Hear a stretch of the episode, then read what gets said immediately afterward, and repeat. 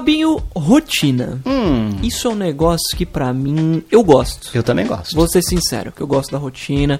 Eu sou aquele cara organizado. Você já viu uma foto, uma screenshot do meu calendário onde tinha assim, lavar o cabelo? Não me lembro disso. Você viu uma vez e deu muita risada da minha cara.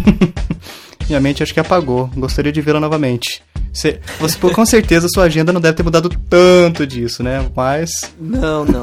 Agora só acrescentou academia agora. Das 5h50 da manhã às 7h30 da manhã. Ou, madruga. Na madruga, boladona. Na madruga. Enfim. Mas uma coisa que eu tava reparando, Fabinho, que rotina pra mim tem um cheiro específico. Nossa. Victor Poético.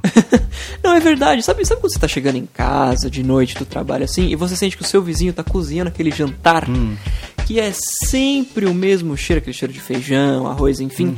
Esse pra mim, Fabinho, é o cheiro da rotina. Que no final de semana você não sente esse cheiro. E você se agrada desse cheiro? Não, definitivamente não, porque eu não janto arroz e feijão. Mas você gostaria de jantar arroz com feijão? Por isso você fica, rola aquele ciúminho? Não, não, não gostaria. Você não. janta o quê? Uma É um deliciosa boláquia? Um, um pão gourmet? tomo um iogurte com uma pipoca, alguma coisa assim, Hum, sabe? Porque eu já pipoquinha. almocei decentemente no, no, no almo- já almocei decentemente no almoço Vikovski 2017. Certo. É. Mas o, o cheiro, Fabinho, é um negócio que assim. Se você tá com a, com a cabeça meio cheia, você tá querendo esquecer da rotina às vezes, que rotina, apesar de eu gostar, pode ser um negócio meio irritante, né? Você tá meio cansado, você não quer pensar na rotina. Só que aí vem aquele cheiro e te dá um tapa na cara pra te lembrar que é uma terça-feira à noite, sabe? Uhum. E é nesse momento que eu penso que a rotina talvez não seja um negócio tão interessante assim. Apesar de eu gostar. É muito, é muito contraditório isso tudo, mas acho que você consegue compreender o meu Não, pensamento. Vitinho, só eu, eu consegui compreender. Só que eu acho que você está fazendo tempestade em, em copo de água. Sabe por Sim, quê? sim. Porque Hum. é a rotina do seu vizinho, esse cheiro de- é, é referente à rotina do seu vizinho. Nada impede de você chegar, a não ser as condições financeiras, é claro, mas eu- com certeza isso não é Uhum. um problema pra você, porque você é um garoto de, de alto garbo e elegância.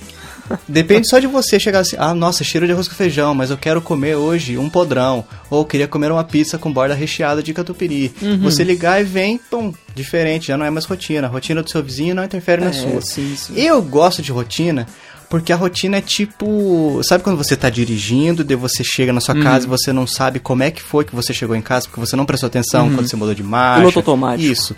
Então.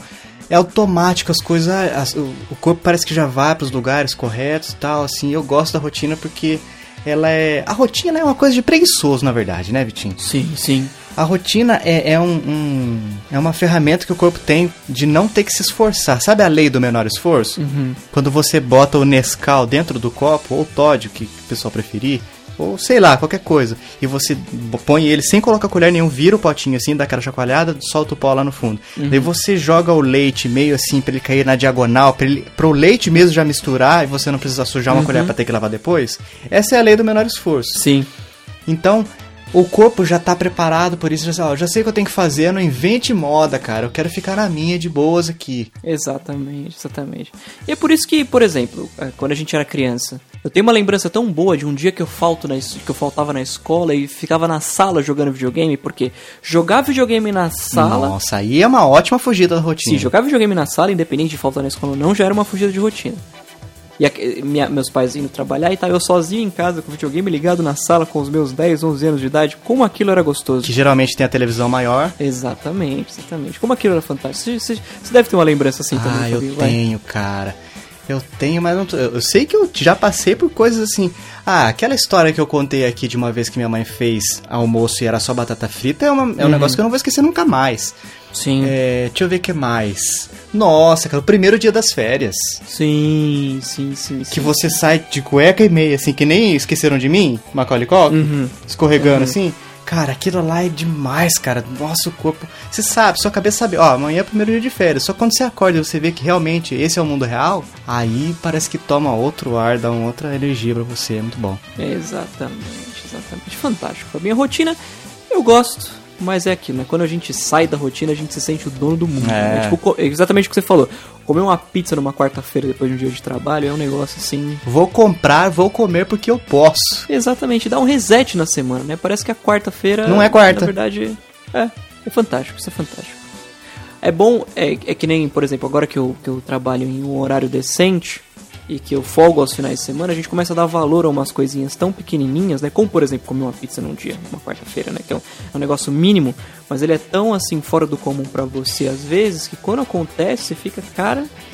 E eu, eu, eu, tenho dado muito valor aos meus finais de semana justamente por isso. Agora minha rotina é estar de foco aos finais de semana. Essa é uma rotina que eu acho que você não quer abandonar tão cedo, né? jamais, jamais. Muito bom, muito bom. Fantastic.